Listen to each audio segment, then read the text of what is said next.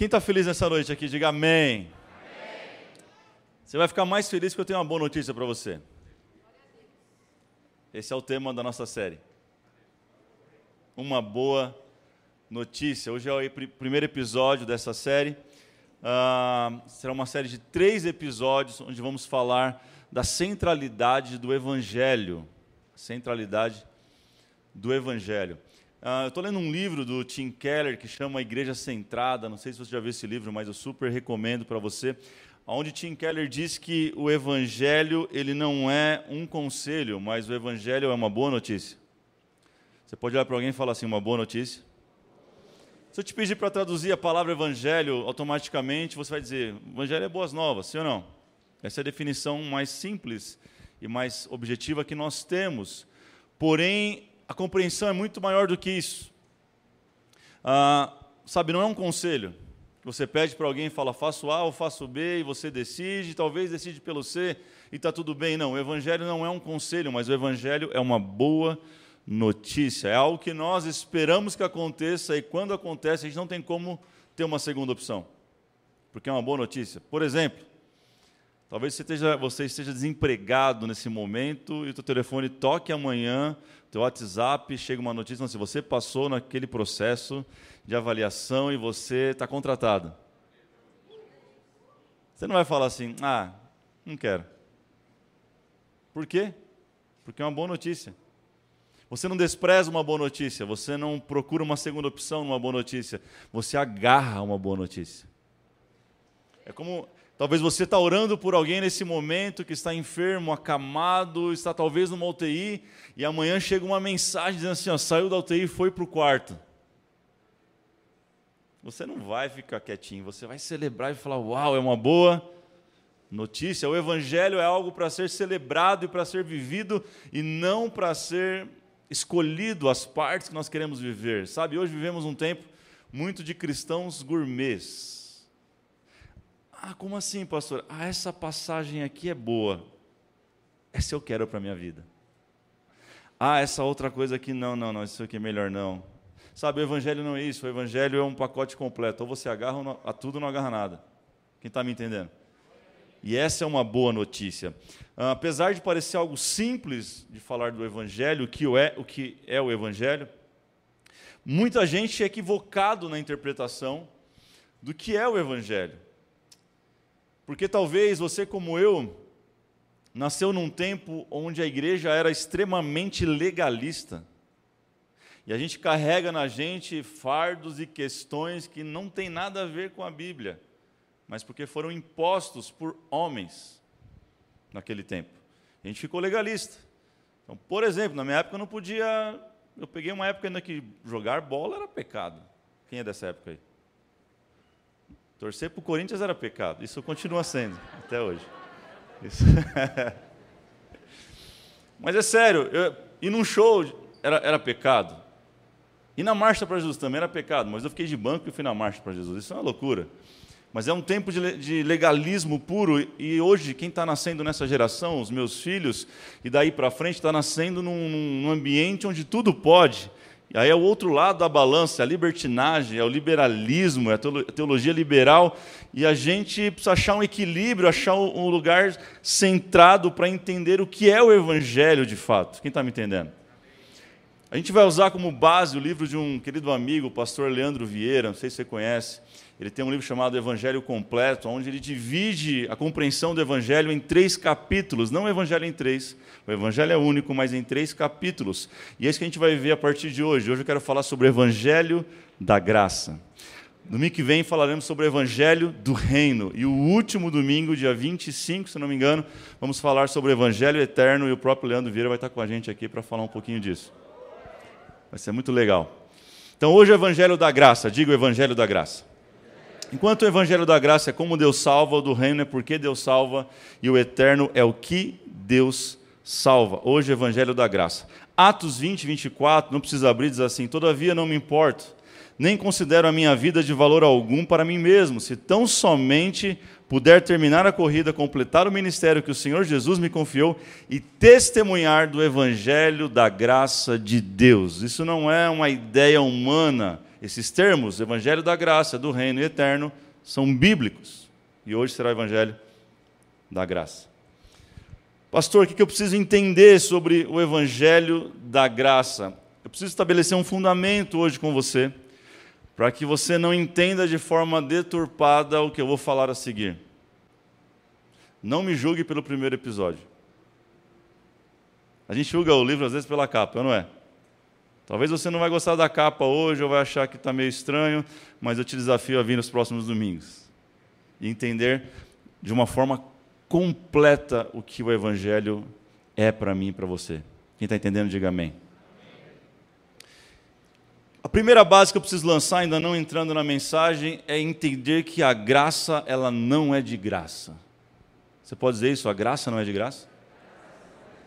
Vivemos num tempo de banalização da graça, mas a graça não é de graça. Ela não foi de graça e continua não sendo de graça. A graça ela pode não ter custado nada para você não custar nada para você, mas custou tudo para alguém. Pode não ter custado um dia da sua vida, mas custou a vida inteira de alguém. E eu estou falando de Jesus Cristo. A gente não pode perder de vista que a graça, sim, ela é favor imerecido, essa é a definição de graça, mas custou tudo para alguém. Esse é o equilíbrio do pêndulo entre o liberalismo e o legalismo. É o que nos assegura no centro, no lugar correto que a Bíblia quer nos posicionar quanto a cristãos. Banalizar da graça, se aproveitar da graça é a mesma coisa que pisotear o sangue de Cristo derramado na cruz. Eu sei que parece uma afirmação muito pesada, mas nada mais é do que isso. Quem usa da graça como autorização para pecar ou para fazer o que quiser da sua vida, nunca entendeu a graça. Olhe para alguém de novo e fala assim: a graça não é de graça.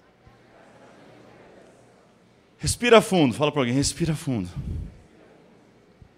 Sabe, Tim Keller fala isso no seu livro, Igreja Centrada, que o Evangelho ele é como Cristo crucificado entre dois ladrões, o legalismo e o liberalismo. Sabe, para hoje eu poder dar uma boa notícia para você, alguém teve que ter uma péssima notícia no passado dizendo crucifica. Para eu poder falar para você hoje, o Evangelho te salvou, te curou, te libertou, uau, olha para a cruz. Alguém teve que ouvir, crucifica, crucifica. Alguém teve que ir até o fim, está entendendo? Alguém teve que morrer. Jamais perca de vista que Jesus precisou morrer para que nós pudéssemos desfrutar da sua graça. Quem está entendendo isso? Com isso em base, com isso em mente, eu quero falar sobre três coisas que a graça nos trouxe. Três coisas. E é tipo um combo. Sabe quando você vai fazer uma contratação de um produto de telefonia ou de internet em casa e você fala, eu quero só internet. Quanto é internet? X reais. Aí você fala, não, mas está muito caro. Ah, então pega o combo inteiro que fica mais barato que só a internet. Eu não, não consigo entender isso até hoje. Mas é assim que funciona. É ou não é? Aí você acaba ficando. Você nem tem telefone em casa. Igual eu nem tenho telefone em casa, aparelho. Mas eu tenho um número lá, nem sei qual é, deve ter. A graça ela proporciona algo para nós que não vem sozinho, mas vem acompanhado. São três elementos que Paulo começa a falar lá na carta à, à igreja de Éfeso, capítulo 1. Eu quero que você abra nesse texto, e é nele que nós vamos caminhar durante toda a noite, todo esse culto, e muito possível na série. Sabe, Efésios 1 vai dizer a primeira coisa que nós recebemos. Leia comigo do verso 1 ao verso 4, diz assim. Paulo, apóstolo de Cristo Jesus, pela vontade de Deus, aos santos e fiéis em Cristo Jesus que estão em Éfeso. Está escrevendo para o pessoal de Éfeso. A vocês, graça e paz. Talvez você não saiba porque a gente fala graça e paz. Está aqui, ó. Paulo saudava assim.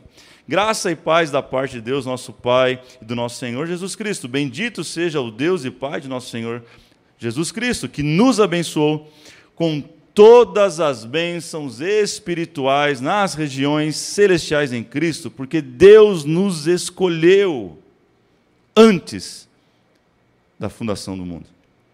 Olhe para alguém e fale assim: Deus te escolheu. Olhe para o outro lado, a segunda opção nesta noite. E fala assim: Deus te escolheu. Essa é uma verdade que você precisa entender. A primeira coisa que eu recebi em Cristo Jesus é a eleição pela graça. Eu fui eleito pela graça de Deus Pai. Eleição fala da escolha de Deus. Deus te escolheu. Deus me escolheu para nós darmos frutos. É isso que Jesus está dizendo em João 15,16. Não foi, foi, foi vós que me escolheu, mas eu escolhi a vós para dar frutos. Ah, pastor, mas eu levantei a mão, fui eu que tomei a decisão. É, mas Deus, na sua infinita sabedoria e entendimento, ele já sabia que você ia tomar essa decisão. Como compreende isso? Não sei. Vai explodir a nossa cabeça. Mas o texto está dizendo que antes da fundação do mundo, Deus, ele já nos escolheu, ele já nos elegeu. Fomos eleitos por ele como filhos amados. Isso é poderoso. Eu não sei você, mas isso me encanta. Isso já seria o suficiente para eu sair daqui hoje com meu coração cheio de alegria, porque eu fui escolhido por Deus. Não foi qualquer um. Deus me elegeu. Essa palavra eleição, ela tem muito a ver com política para nós, é não é? Sim ou não? Tem a ver com política para nós, tem a ver com esse momento de eleição que a gente vai enfrentar o, o, o mês que vem, está bem estranho, e a questão do, da vacina, tudo vira politizado, mas o fato é que em tempo de eleição, o político ele fica arrumado, bonito, roupa no lugar, a voz impostada, não é? Ele cumprimenta as crianças, ele limpa até o nariz da criança quando está sujo, na roupa dele, se for preciso. Mas quando ele ganha, as coisas mudam, em sua maioria, para não generalizar todos. E a gente parece cristãos, vivendo em tempo de eleição, achando que Deus vai nos escolher para algo pelo nosso comportamento, mas Ele já nos elegeu antes da fundação do mundo. Eu tenho uma boa notícia para você: nada do que você faça de ruim vai fazer Deus te odiar, e nada que você faça de bom vai fazer Ele te amar mais. Deus não soma débitos e nem créditos. Deus não tem uma caderneta, um caderninho bonito que nós temos aqui para anotar as coisas e fala assim: Fulano pecou, menos 10 pontos. Não, agora fulano acertou, ele falou a verdade, mais 5 pontos. Não, agora ele foi na igreja, uau, ele foi na igreja, ele levantou a mão, 25 pontos. Não, ele foi lá fora, ele fez outra coisa errada, não sei o quê, menos 15. Quando ele está no final, deixa eu ver se somar mais ou menos. Ih, foi para o inferno. A gente vive achando que Deus parece piada, sim ou não? Quando eu, quando eu falo desse jeito, você fala, mas a gente vive assim. Ei, a graça não tem a ver com débitos e créditos, a graça tem a ver com o que ele fez na cruz. A graça tem a ver com o sacrifício de Jesus único e exclusivo, não tem nada a ver com o que eu faço. A graça é só crer nele que a graça me alcança. E a eleição dele me alcançou. Quem está entendendo isso? Ela me alcançou. Eu fui escolhido por Deus. Eu não sei você, mas isso é incrível, ser escolhido por Deus. E isso muda tudo na minha vida e precisa mudar na tua vida também, talvez. Se eu entendo que eu já fui escolhido, que nada altera, que eu já tenho a bênção de Deus, sabe, melhor do que ser escolhido, sabe o que é? É Deus falando que Ele nos abençoou com toda a sorte de bênçãos nas regiões celestiais. Além de escolher, Ele resolveu abençoar. Olha para o teu lado, irmão, tem um irmão abençoado, uma irmã abençoada por Deus. Deus resolveu escolher, eleger e abençoar. O que, que você fez para isso? Só creu. Creu em Jesus. E já recebeu esse pacote. Então, quando eu entendo isso, eu entendo que eu não preciso vir à igreja, eu não vou à igreja para ser abençoado, mas é porque eu já fui abençoado, agora eu vou na igreja. Eu não dou o dízimo ou oferta para poder receber a bênção de Deus, mas porque eu já fui abençoado, agora eu tenho prazer, alegria e eu sou generoso e eu entrego as minhas finanças a Deus. Eu não, eu não preciso levantar as mãos e pedir pelo amor de Deus para Deus me aceitar, pelo, pelo amor dele mesmo, me aceita. Ele já te aceitou, ele já te perdoou e ele já te elegeu. Esse é o escândalo da graça. Por isso que eu falei, me ouça até o final da série, porque talvez hoje você fale, o pastor endoidou.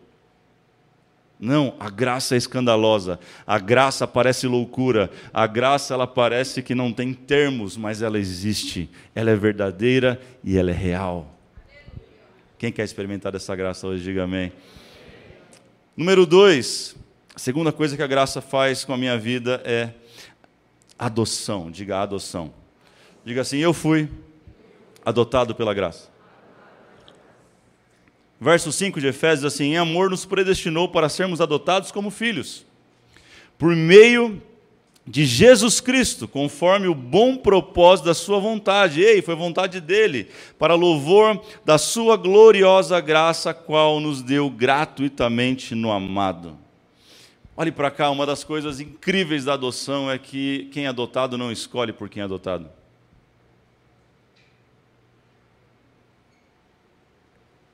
Deus te escolheu. Deus, deixa eu explicar isso melhor para você. Quando você levantou as suas mãos, quando você disse, Jesus, eu creio que tu és o meu Senhor, o meu Salvador. Ah, eu creio. Quando você fez, Jesus falou assim, pegou você, te levou diante de Deus, o Pai, e apresentou e falou assim: ó, mais um para a família, Pai. Então agora você não é só eleito, você não é abençoado, você não é só abençoado com toda a sorte de bênção, agora você faz parte de uma família, porque Jesus te apresentou para o Pai dizendo aqui tem mais um. Você não só faz parte de uma família micro chamada Além do Véu, mas também de uma família macro espalhada por todo o planeta Terra, de homens e mulheres salvos em Cristo Jesus. Você não está sozinho, não, meu irmão, você tem uma família enorme que você nem sabe. O Pai nos adotou em Cristo Jesus. Adoção. Adoção é aquilo que nós recebemos através da graça de Deus.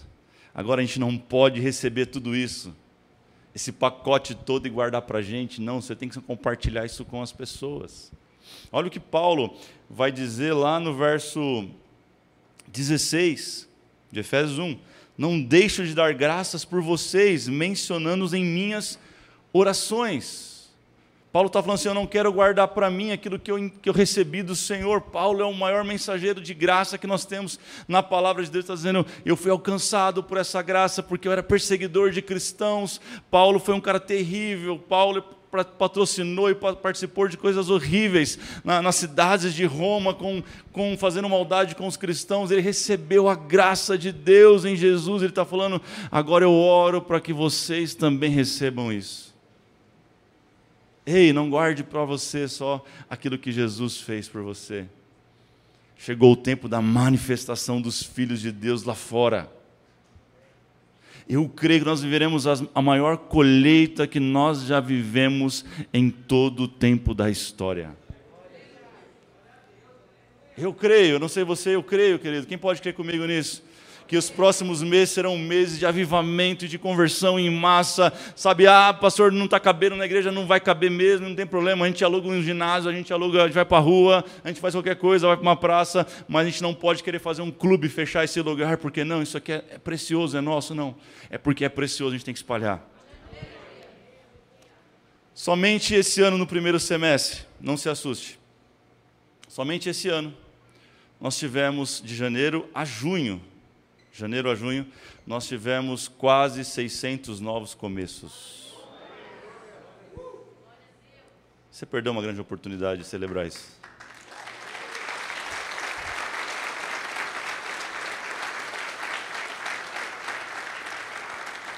Seiscentos novos começos, são 100 novos começos por mês. Cara, pastor, e tem mais? Eu creio que tem muito mais. Tem muito mais gente para ser alcançado, tem muito mais gente para chegar ao Evangelho, mas você precisa ter mesmo o espírito de Paulo, não guardar para você. Você, ah, não, eu sou, eu sou escolhido, eu sou eleito, e o outro, o outro que se cuide de si mesmo. Não, agora que eu estou, tô, minha vida está ok, está tudo funcionando, cada um com seus problemas. Não, não, não, não, não. Você era o cara que tinha um problema, você era a mulher que tinha um problema e agora Jesus te limpou, Jesus te curou, Jesus te salvou. Agora é hora de buscar aqueles que estão perdidos. A graça de Deus é generosa ao ponto de transbordar não somente em nós, mas através de nós. É sobre isso que Paulo está falando. Eu não deixo de dar graça por vocês e orar por vocês. Por quem você tem orado? Sabe, olhe com amor aqueles que ainda não conheceram a graça. Não é o teu juízo que vai salvar eles, mas é o amor de Cristo através de você que vai alcançar essas pessoas. Número 3 e último. Terceira coisa que eu ganho nesse pacote, nesse combo chamado graça, é redimidos pela graça. Eu e você fomos redimidos pela graça. A gente canta algumas canções, como a última que a gente cantou, e a gente muitas vezes não entende algumas palavras. Redenção, uma palavra estranha para nós. Olha o que diz lá Efésios 1, 7 8. Nele temos a redenção, por meio do seu sangue, o perdão dos pecados, de acordo com as riquezas da graça de Deus, ao qual ele derramou sobre nós com toda sabedoria e entendimento. Olha o que Paulo está falando aqui, meu irmão. Que nele nós temos a redenção, o perdão dos pecados, e através da riqueza, das riquezas da graça dele, que ele já derramou sobre nós. Ele não vai derramar, ele já derramou em Cristo Jesus. Se eu te pedir para explicar o que é redenção, provavelmente você não vai saber dizer. Mas eu quero te dar uma explicação simples que você nunca mais vai esquecer o que é redenção. Quando Paulo escreve isso, ele está olhando para a figura da, lá, de, lá de Moisés libertando o povo, Deuteronômio 5,6 vai dizer assim: Eu sou o Senhor, o seu Deus, que tirei do Egito, da terra da sua escravidão. Redenção tem a ver com libertar da escravidão. Isso é redenção. Em Cristo temos a redenção, é a libertação da escravidão. Escravidão do quê? Do pecado. É isso que Paulo está falando lá no começo. Redenção por meio do seu sangue, ou seja, o perdão dos pecados. De forma muito simples e clara, eu e você estávamos presos numa jaula, numa prisão, numa cela chamada pecado. Deus enviou Jesus. Jesus chega nessa cela, ele abre a cela, ele pega a gente, ele dá um banho na gente, deixa a gente cheiroso.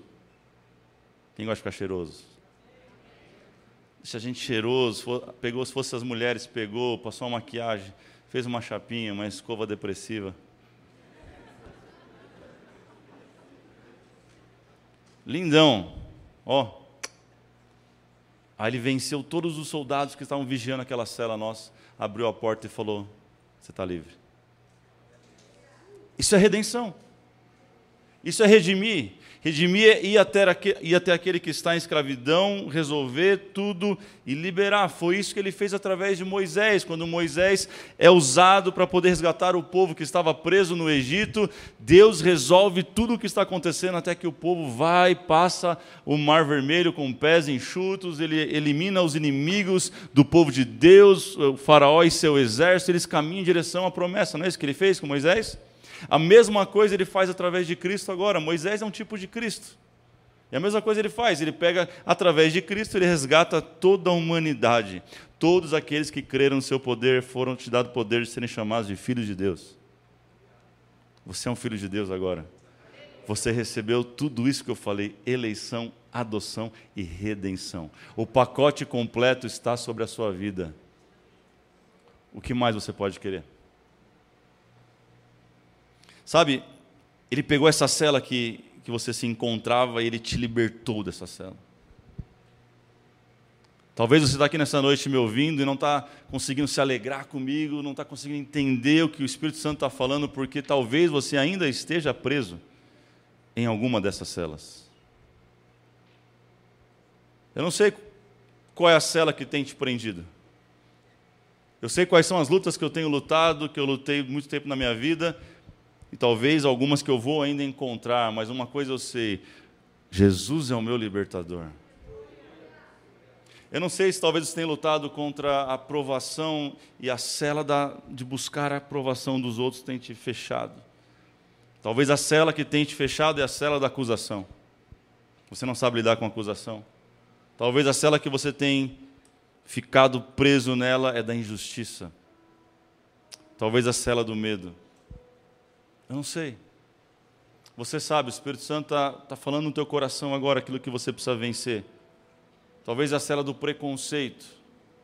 Do preconceito, você não consegue olhar as pessoas nos olhos porque acha que todo mundo está olhando para você de forma diferente. Talvez é a cela da depressão, da ansiedade, a cela de rejeição, talvez a cela do abandono, talvez você enfrentou a cela do abuso, ou talvez a cela da culpa. Quantos carregam culpa? Por que, que meu filho é assim? Por que, que minha filha tomou aquele caminho? Não foi isso que eu ensinei. Jesus está te convidando para sair dessa cela hoje. A porta está aberta. Os guardas já foram vencidos. Nada te impede de ser livre nesta noite. Se coloque de pé, por favor.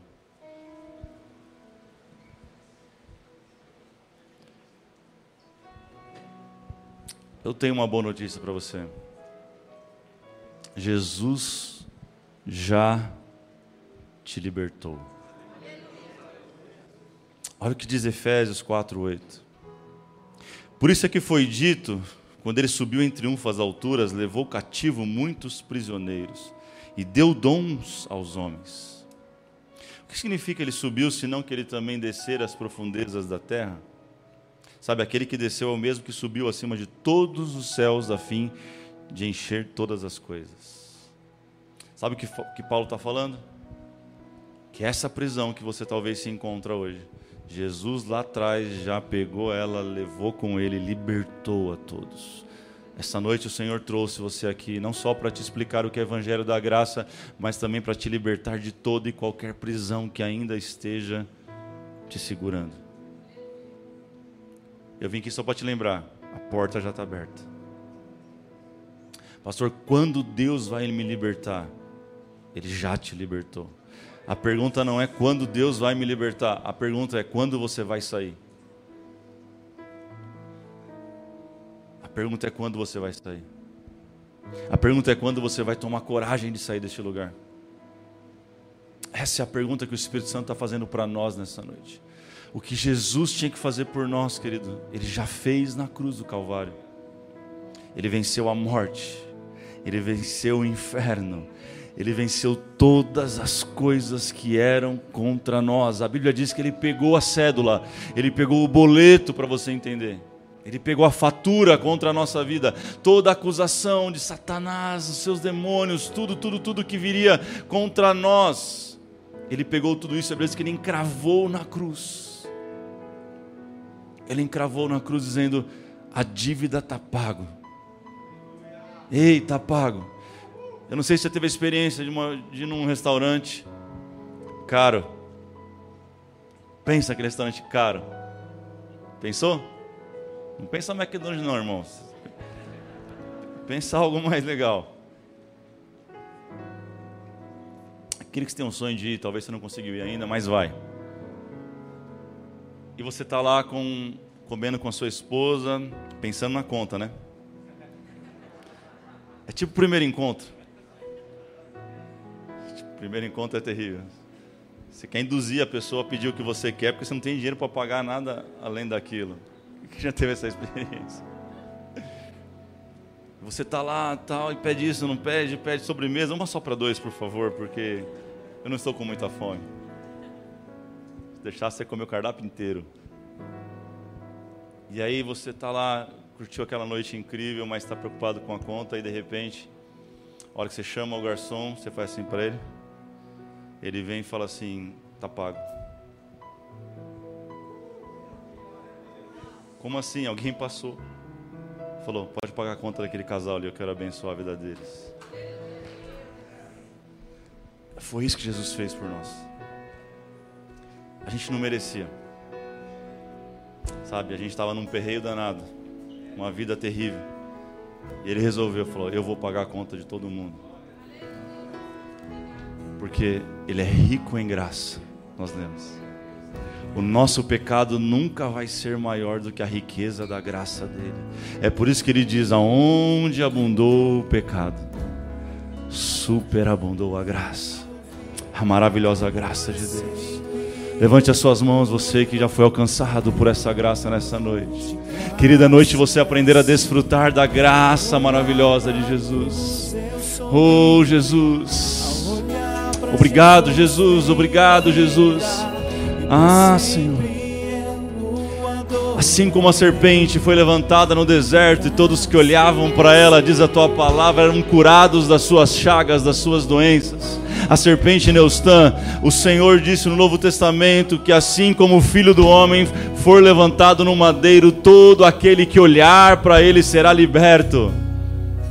Isaías tem essa visão, querido, Cristo no madeiro, todo deformado, machucado, ele diz assim: Ei, o castigo que nos traz a paz estava sobre ele, pelas suas pisaduras nós fomos sarados, não há mais condenação, não há mais dor, não há nada pode nos separar deste amor. Oh,